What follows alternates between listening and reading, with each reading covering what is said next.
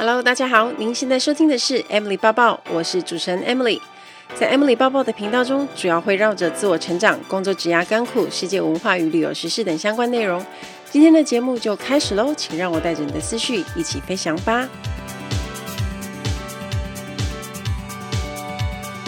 Hello，大家好，欢迎收听 Emily 抱抱。在很有压力的时候，不知道大家会做什么呢？我这个礼拜跑了一趟高雄旗山去散散心，然后来个近郊旅游放松。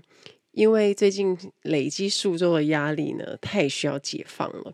而且我发现头脑在很混乱的时候，其实不太会产出好的内容，所以特别也去了天后宫拜拜，请妈祖娘娘保庇，让我的文思泉涌，可以写出更好的稿。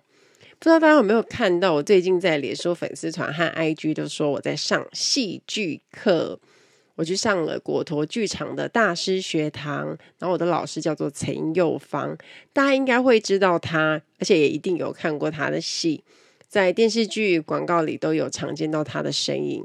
他比较像是都是演喜剧的角色，那我是拼了命才抢到的名额，诶。因为其实去年我就很想要报名，但是额满根本就报不到。然后我不死心，我就还特别打电话去果陀问说，我能不能候补？结果助理小姐就跟我说：“嗯、呃，你应该不大会有机会，因为你是候补第七个。你看有多夸张？但是我是不会放弃的。所以今年刚好开放报名时间，第一时间呢，我就冲上去报名，完成刷卡。我整个很紧张。”大家应该会很好奇，说：“诶，为什么 Emily 你会这么想要上戏剧表演课呢？” 我把这个讯息抛出来之后，大家超好笑的。我看到一堆留言说：“诶，请问要转战演艺圈了吗？要进军乡土剧了吗？金马奖最佳新人之类的那些留言，我真的是要笑死。其实我报名有很大的原因，是因为表演课它其实是一种开发肢体的课程，借由这个过程可以更了解自己。那加上现在我要参加《谁与争锋》的节目，那增进表演技巧也会对我的口语表达有很大的帮助，所以我就第一时间就报名了。那这个礼拜呢是第二堂课，我觉得超好玩的。我们有分组，那课前作业我们要背台词，那当天就是要丢本演出。所谓的丢本，就是指要熟记台词。那老师可以在我们表演的时候专注在修我们的动作和戏。而且老师还有特别讲说，当一位演员背熟台词是很基本的事，如果你背不起来，就不要当演员。所以呢，老师都撂下这个狠话，当然要很认真背啦。不过去报名的人也不见得每一个人都是想要当一个专业演员。那就像我说的，有些人可能他是去开发他的肢体，希望他能够让他自己可以更有勇气面对群众讲话，或者是增进表演技巧等等，或者是单纯只是一个兴趣。所以每个人的动机是不一样的。那我当天在和我的 partner，我们还提早一个小时去现场排戏。那因为这一场戏是我的台词比较多，那他的台词比较少，可是他的内心戏比较多。没想到我的搭档超强的，他一下子就进入情绪，然后马上就让我吓到，想说这也太专业了吧。后来才知道，原来他是 有上过戏剧课的人。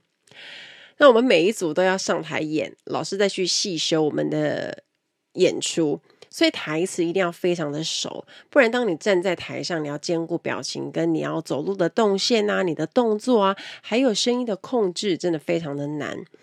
好玩的是哦，当我们坐在台下的时候，你会知道台上的人哪里演的不好，哪里需要加强。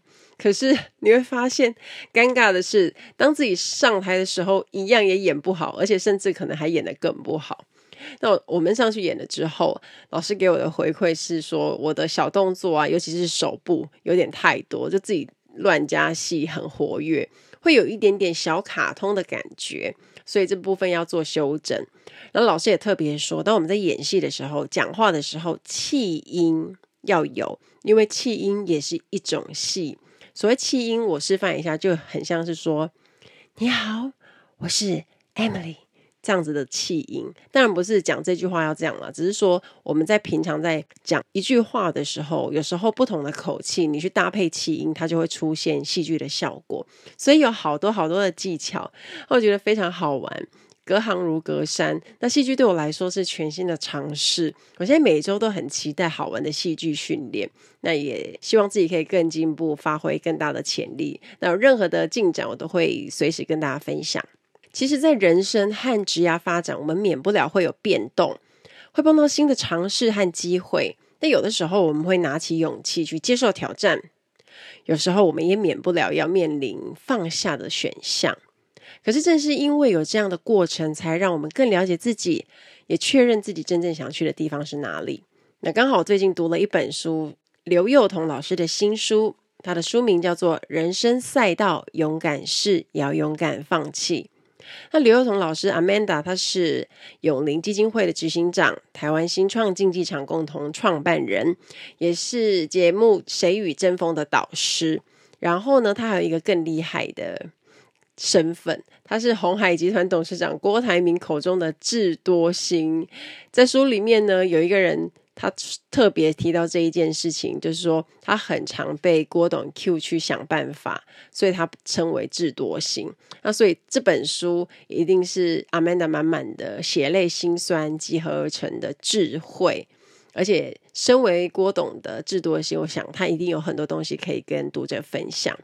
那我特别喜欢这句在书封上的话：勇气是为了生存，而放下。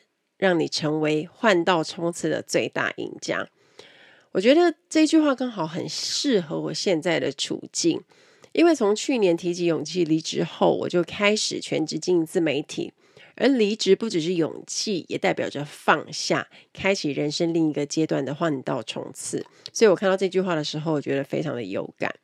那这本书其实它把人生跟工作分成四个阶段，我觉得分得非常刚好。那四个阶段分别是准备期、冲刺期、修炼期，还有耐力赛。那幼童老师把各个阶段我们要如何扮演好自己的角色，怎么样才会减少走冤枉路？那这本书就像是人生指南一样，让大家有很清楚的方向，然后前人告诉你他是怎么做的。不晓得大家还记不记得自己刚毕业踏出校园的样子？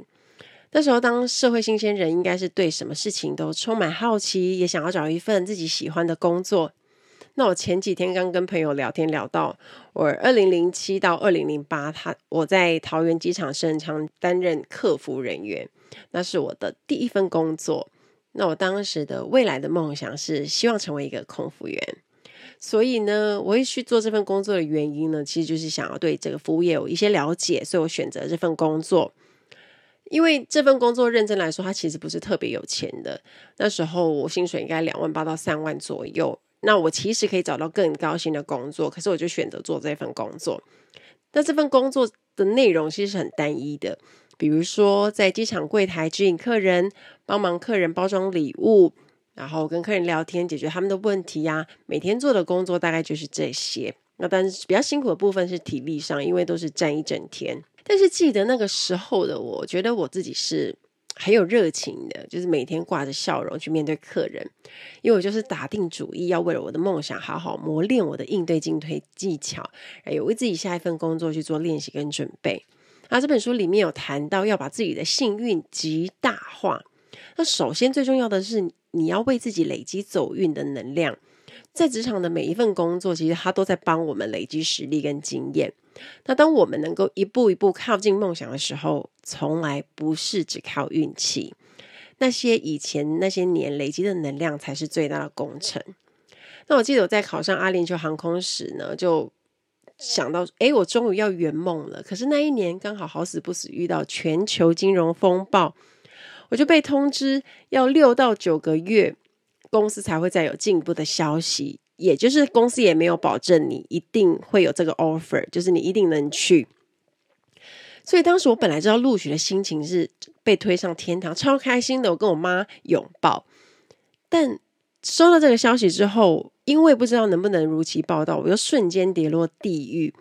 那那个时候的感觉是我满满的恐惧，因为好不容易考到了职缺，你知道全台湾三千个人报考才录取十个人呢。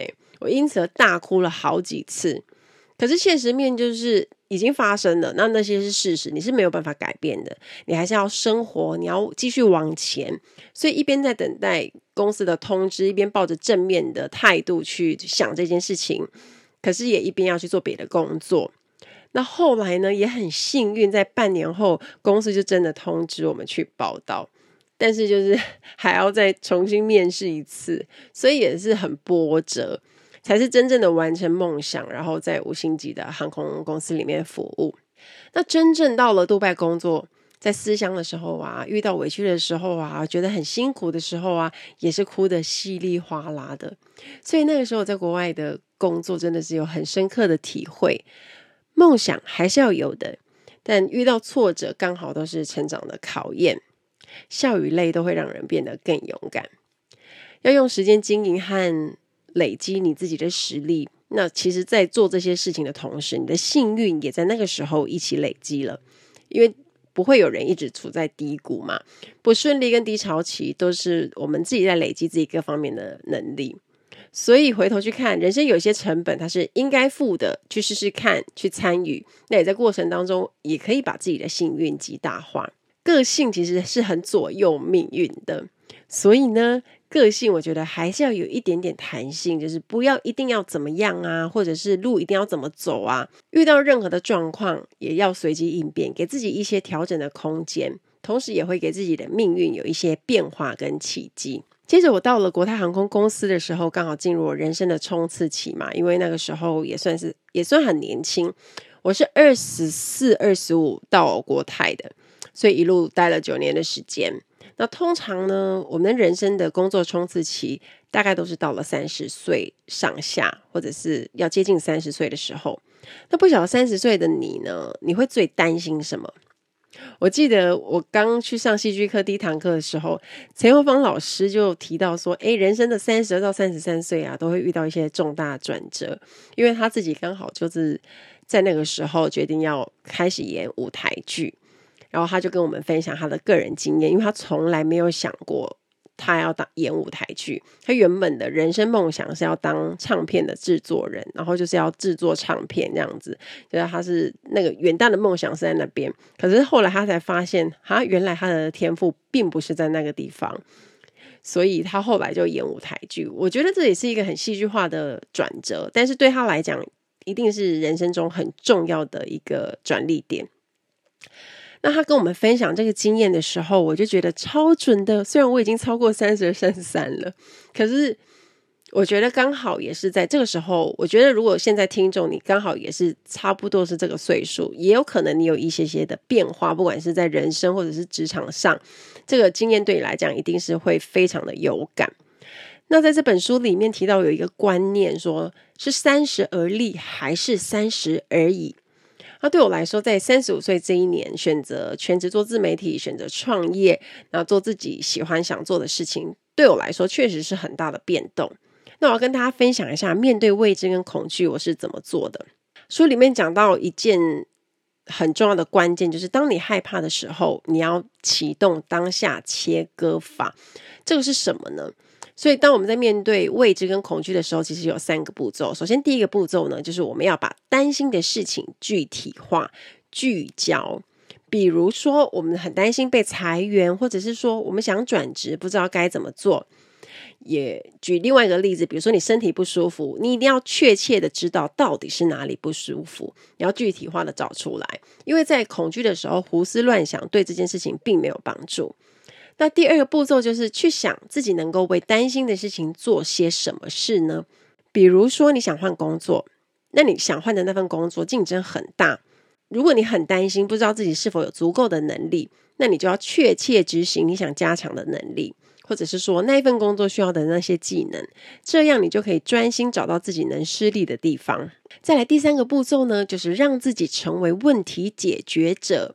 找到问题呢，其实很简单，就是去解决它。你如果握有主动权的时候，你心里的焦虑就会减少。那再来呢，就是要启动切割法。切割法就是你不确定跟不能掌握的事情，其实都是多余的担心，而且它是非常耗你能量的一种事情。还没发生的事情，其实我们不需要有过多的猜测，做好自己当下能做的。那透过执行和行动力，我们就可以把我们的目光聚焦在上面，然后完成一些小目标。自然而然，我们就会减少心里的忧虑，而且重要的是可以增加信心。那他谈到的这些观念，刚好也是在我遇到一些不能控制的问题的时候会有的做法。像我会分析现实，那我会聚焦在要努力的目标。那我自己因为经验慢慢累积，我就会去拥抱不确定性，享受专注在目标的过程。那在这样做的时候，你其实就可以赶走一些心理的焦虑。我觉得真的很有用，跟大家分享。如果你在面对未知的恐惧的时候，你一定要也要采取这样的方法。帮助你自己解决问题，然后也让你的心理建设做得更好。此外，进入职场一段时间，大家应该会发现身边开始有一些不怀好意的人出现。我相信大家身边应该都有这种人，有可能是同事，有可能是主管。那过分的人甚至会挖洞给你跳，然后让你不知不觉成为代罪羔羊。举个例子来说好了，我有一个朋友 Ella，她在公司被同事栽赃，然后老板呢不。就是是非不明，把他狠狠骂了一顿，说他当场泪崩啊，也觉得很冤。明明是别人的责任，好像就要自己背黑锅。我相信现在的听众说不定也有一些这样子的经历。那 Ella 气到想离职，他觉得他在那间公司一刻也待不下去，他连年终都不想领啊。而且他因为担心得罪栽赃的同事，这个栽赃他的人，因为在办公室位阶不高，可是他跟很多的同事跟主管关系很好，他担心得罪他，其实就是等于得罪很多公司的人，那也害怕自己以后会被排挤。当然，因为 Ella 不知道怎么去面对跟处理，他只能找同事诉苦，希望有人可以出手帮他。可是很难过的是，根本就没有人愿意出来挺他，所以他觉得非常孤单无力。因为 Ella 心里想说，我不想害人，可是我也不想背黑锅啊，到底能够怎么做呢？其实人心是很复杂的，而且职场是由人组成，所以世界呢也就变得复杂起来。我的建议是，第一个原则，你要先认清这个事实。其实职场里有很多的复杂的人事物，而且很多人都很复杂，所以呢，我们要把自己变成能够同整复杂自己的大人。第二个原则，再来谈怎么样变得复杂。其实最重要的方法就是界定心理的界限。心理界限的做法有三个原则。第一个就是先自己再别人，你要优先重视自己的工作分量跟感受。你心有余力的时候，再去考量别人需要帮的忙，或者是你再主动去 offer 你的帮忙。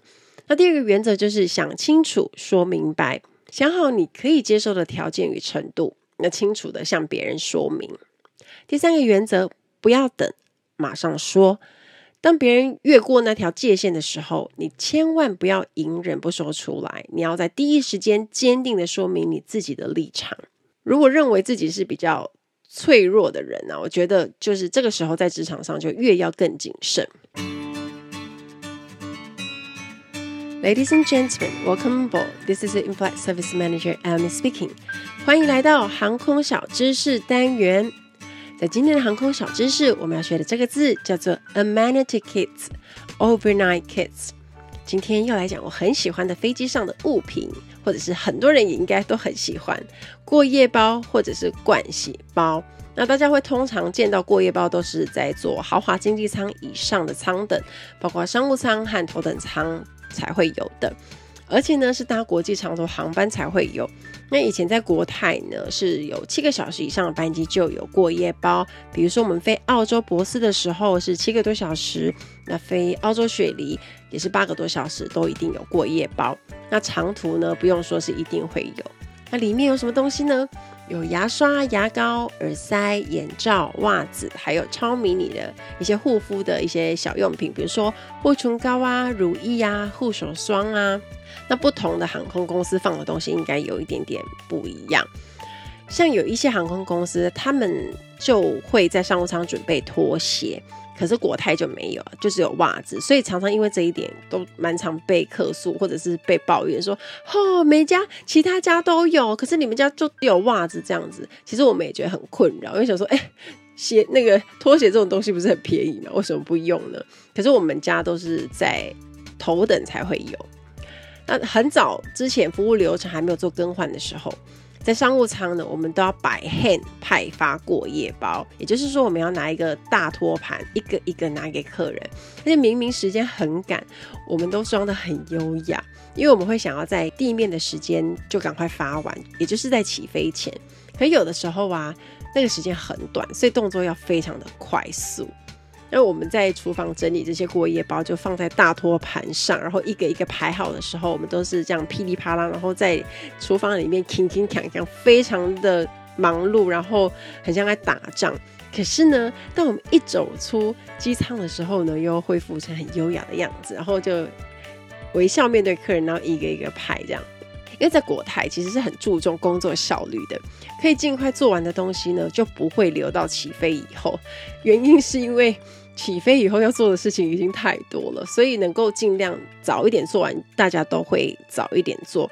而且呢，你的主管他对你也会有这样的期待，就是想说，哎，你的工动作要够快啊，然后你工作要有效率啊，这也是他们评分你一个很重要的基准。那我觉得这是不同航空公司工作文化的关系。而且最早之前呢，国泰有跟 Anasbe 合作过，我记得我刚加入没多久，应该是那三四年或者四五年，都是跟 Anaspa 合作的。过夜包超级可爱。因为大家一定知道 Anaspa 的包包的款式其实都是非常简约，可是有时候会很有设计感，就是很好看的。所以当他们跟我们合作过夜包的时候，其实他那个时候就是客人都会大肆的赞美。而且很特别的是，从香港出发，它是一款过夜包；从外站飞回香港，又是另外一款。所以很多客人也都是因为这样子来回，就会有两款这样子。我每次搭国泰的商务舱，就会一直收集啊。而且还有分男生款跟女生款，所以你看，如果我们在派的时候都要非常的小心，弄得很仔细。那我拿到一个商务舱的过夜包的时候呢，我当客人的时候，我就会把内装物都拿出来，然后放在桌子上，就在位置上搭拍特拍，看起来就很有质感。那我曾经在派过夜包的时候，遇到男生客人说：“嗯、请问我可以换成女款吗？因为我想要带回去送给老婆，是不是很贴心？”然后后来我就把这件事情问了我的主管阿姐，然后阿姐就跟我讲说：“啊，男生女生的都给他了，这样子他才就是他一定会很开心。”结果真的客人就是开心到飞天，就想说我们也太贴心了吧。但也有碰过客人拿到很腻。就直接摇头跟我说啊，不需要了，谢谢，No thank you。或者是他可能单纯觉得太丑，不想拿。因为我觉得后面几年呢、啊，因为要省钱的关系，过夜包就做的越来越不好看了。那在这里也要跟大家讲哦，其实飞机上的过夜包，我们都是锁在。柜子里的，或者是锁在一个大行李袋里，这些都是要上锁的。那过夜包是公司的资产，而且不便宜嘛，因为都会跟名牌合作。我们每一个航班，我们都要计算数量，也会需要去核对今天的客人有多少位，那盥洗包的数量有多少，那派完之后又剩多少。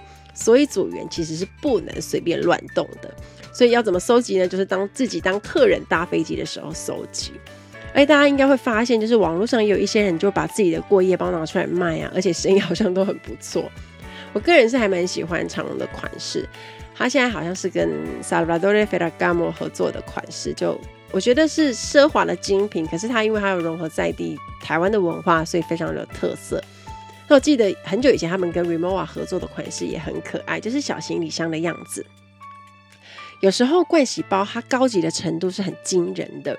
那阿联酋航空是我觉得真的很优秀的，之前马龙有分享过，因为他们是跟宝格丽合作的奢华过夜包。那据说头等舱跟商务舱就各有八个不同的款式，时尚奢华感爆表。我个人是很想拥有啦，那之后就纳入我的搜集目标。希望大家会喜欢这一集的航空小知识，我们下次再见喽，拜拜。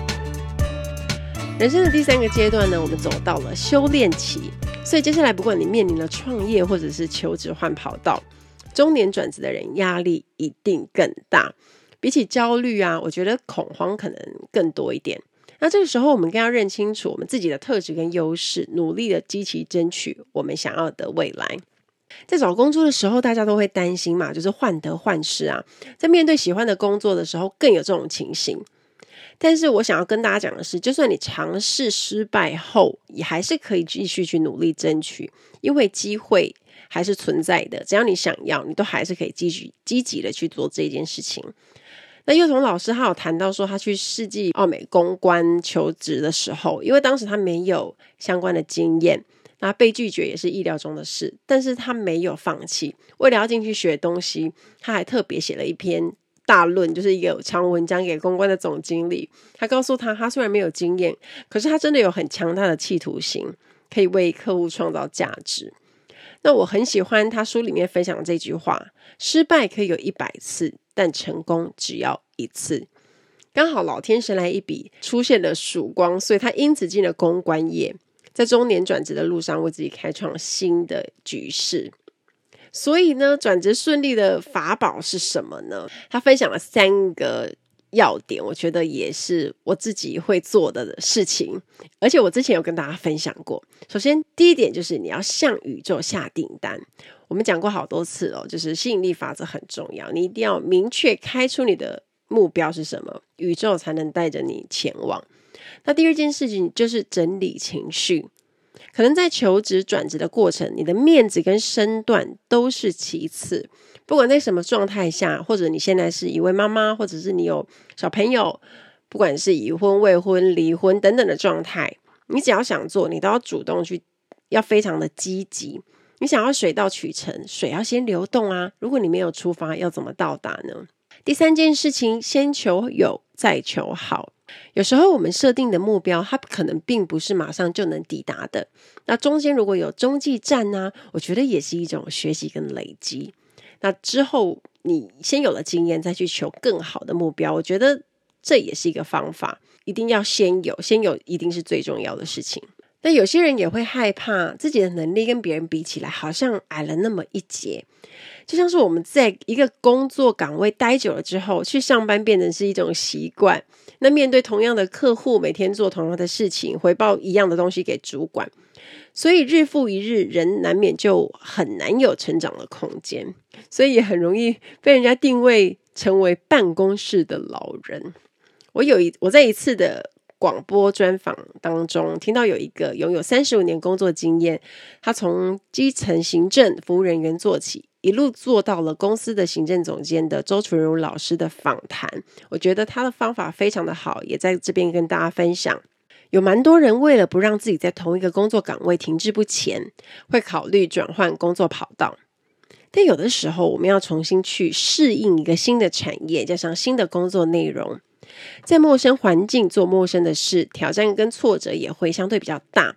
所以他的建议是，如果你认为原本的公司是具有未来性的话，你可以在原本的公司做职务内的轮调，让自己可以在熟悉的环境做陌生的事。举个例子来说，如果你本来是在当行政，过了两年之后，你可能觉得这个工作你学不到新的东西。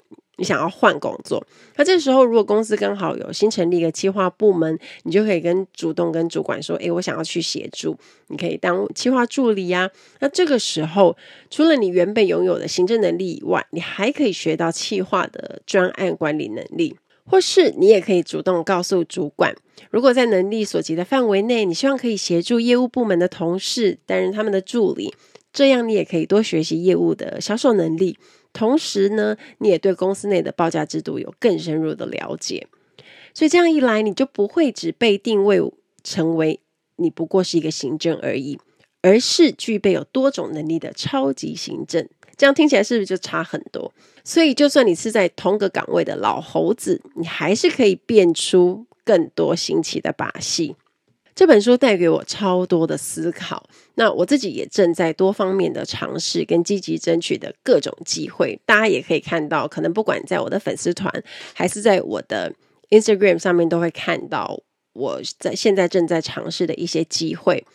比如说参加《谁与争锋》选秀节目，它就是一个挑战。电视圈，我从来没有想过自己有一天居然会踏入。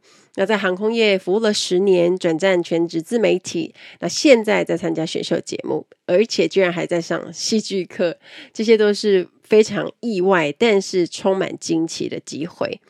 那我现在每周也都要扛着极大的压力，准备不同主题的稿子。可是我还是仍然很享受其中。那每次在这些新的尝试里面，发掘到全新的自己，我都会觉得很新鲜，充满惊奇感，也很想去试试看，挑战我自己。究竟可以做到什么程度？那听完了这一集，我希望大家也可以想一想，你自己的人生要怎么设计、怎么执行，因为那是属于你的人生赛道。你要努力向前跑，虽然每一步路都很辛苦，但每一步路也都是进步。期待大家跟我分享。听完今天的节目，如果有想法和问题，欢迎到我的粉丝团或是 Instagram 找我，只要搜寻“空姐抱抱 Emily” 就可以找到我。你也可以截图这一集的节目，分享到你的 Instagram 的限时动态上面 tag 我，让我知道你有在收听，也让我知道你对 Emily 抱抱的看法哦。最后，感谢大家收听这一集的节目，真的非常的感激哦。如果你喜欢今天的节目，也欢迎帮我在 iTunes 评分中留下五颗星的评价哦。我们下一期再见喽，拜拜。